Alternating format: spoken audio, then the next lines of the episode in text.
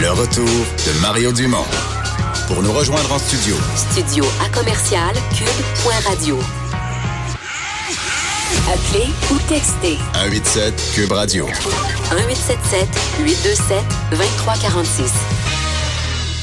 On est de retour. Vincent, on attend une conférence de presse, là. Oui, euh, Valérie Plante devrait déclarer l'état d'urgence à Montréal. Euh, c'est notre collègue Yves Poirier qui euh, nous alerte sur les, les, les réseaux sociaux. Alors, on va surveiller la conférence de presse dans les Ben, à LCN, à minutes. LCN, on a l'image du lutrin avec le micro tout prêt là, pour que quelqu'un puisse parler. Tu vois, alors, on le surveillera dans les prochaines minutes. En attendant, on revient sur cette nouvelle, l'état du pont Pierre-Laporte. C'est vraiment nouveau. On n'avait jamais entendu parler de problème, mais là, on a vu apparaître ça hier dans l'actualité avec photos à l'appui de pièces rouillées, de câbles un peu détériorés. Euh, Karine Gagnon, journaliste au Journal de Québec, qui couvre tous les dossiers de la scène de la capitale, est avec nous. Salut, Karine. Salut. C'est vraiment nouveau, là. Le pont de Québec, là, le vieux pont à côté, lui, on en, a parlé mille fois là, de, de ces problèmes de look, de peinture, de rouille. Mais on pensait que Pierre Laporte, tout était parfait. Ben oui, puis on se rend compte que nos ponts à l'ouest ont effectivement beaucoup besoin d'amour. Euh, dans le fond, ces deux ponts-là, euh, c'est évidemment euh, les, les utilisateurs euh, qui se déplacent entre les deux rives, euh, bon, vont, vont euh, en grande majorité, là, on sans doute utiliser ces ponts-là. C'est 125 000 véhicules par jour pour le pont La Porte. Alors euh, là, on nous dit que la sécurité est pas euh, affectée euh, pour le pont La Porte, sauf que quand même, on parle de, de corrosion, de perforation. il y a une rupture de plusieurs brins aussi des câbles de suspension. Vous savez comment il est fait, le pont La Porte? Euh, alors, finalement, il y a plusieurs indices de dégradation là, de l'infrastructure qui sont peut-être normales, remarquez bien, là, parce qu'on parle d'un pont qui a été construit dans les années 70. Et euh, bon, on arrive finalement à un moment euh, charnière probablement là, pour, pour ce qui est de l'entretien. Mhm. Bon, euh, comment les, gens réagissent à Québec? Est-ce qu'on trouve ça drôle? Est-ce qu'on est choqué? Est-ce qu'on euh, est-ce qu'on se rend compte qu'il va falloir mettre de l'argent sur celui-là aussi puis qu'on s'en sortira pas avec les- le pont de Québec et le pont Pierre-Laporte?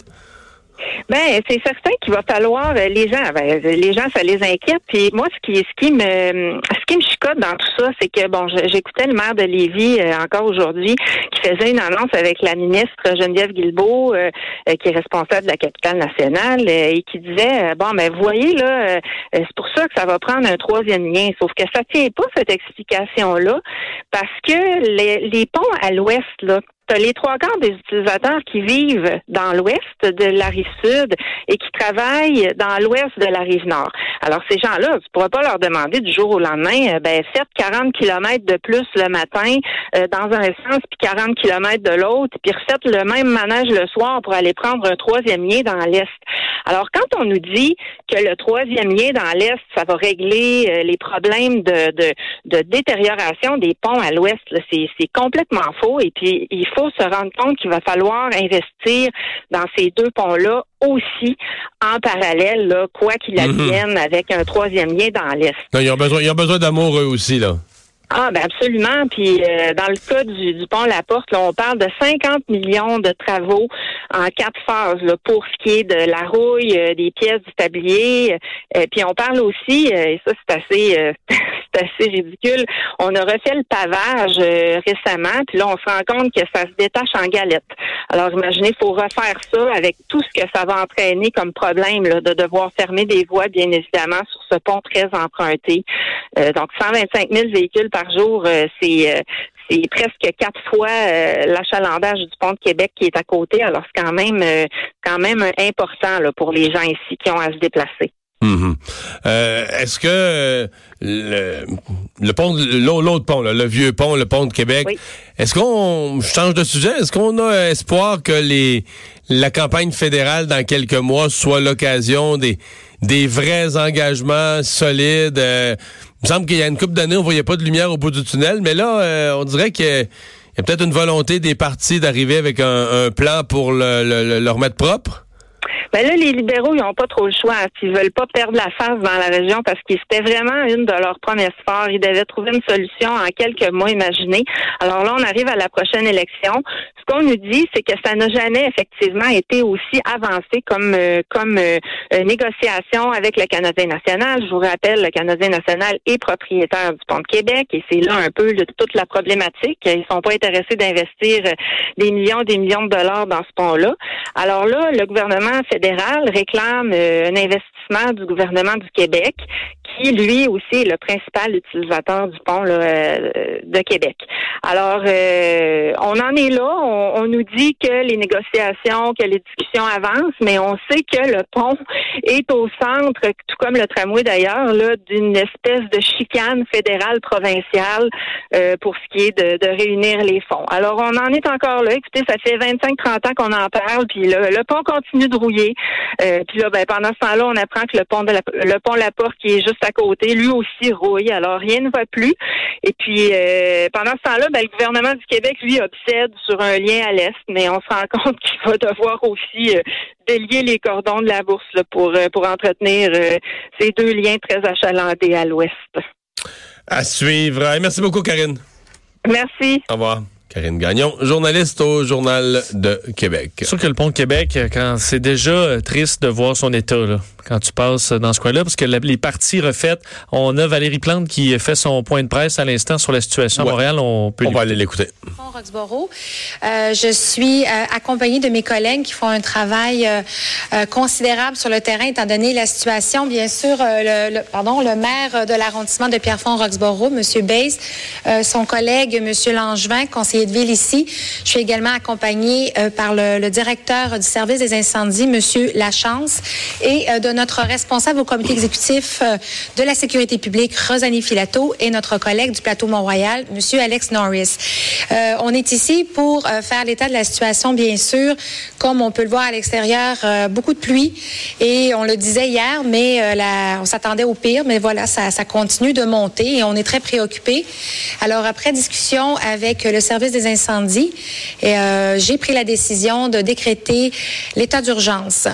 Et l'état d'urgence, pour quand on se pose la question qu'est-ce que ça fait exactement, parce qu'il faut savoir que ça fait plusieurs journées qu'on se prépare et on voit sur le terrain que ça rapporte puisque euh, la situation est stable en ce moment dans les différents arrondissements.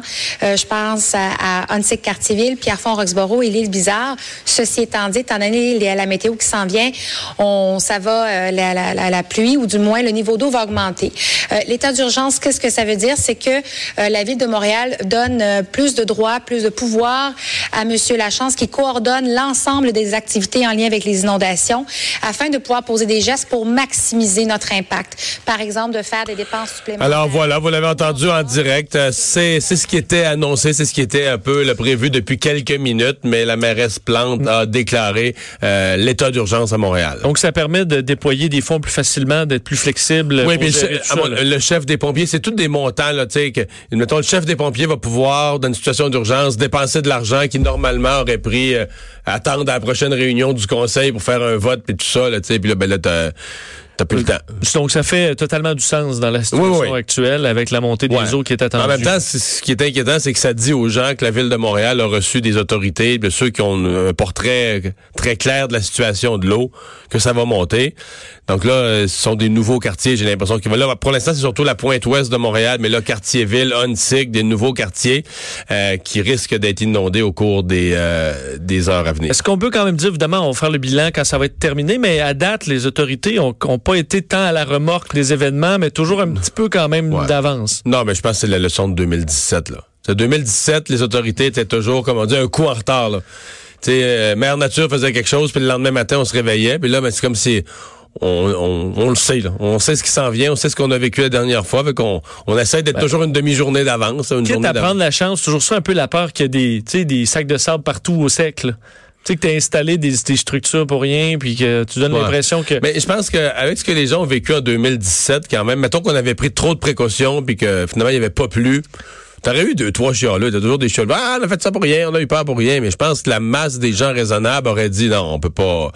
Je veux dire, compte tenu de la gravité, compte tenu de la, des pertes financières qui sont encourues si on s'en occupe pas, je pense que la masse des gens raisonnables aurait dit, non, valait mieux, valait mieux se préparer, valait mieux prendre toutes les précautions, puis, euh, euh, au pire, ben, tant mieux, là. S'il pleut moins que prévu, tant mieux, mais là. Mais ça semble pas être le cas, parce que les prévisions, euh, pour l'instant, je te rappelle, Mais là, on n'ont fait que monter dans les derniers Non, mais là, jours. je regarde par la fenêtre, ça tombe, ça tombe, ça tombe, là. Euh, Ici, à l'extérieur de nos studios, euh, on autant. voit sur les écrans radars que c'est pas sur le, sur le point de s'arrêter. On va euh, faire une pause dans un instant. Le buzz de Vincent.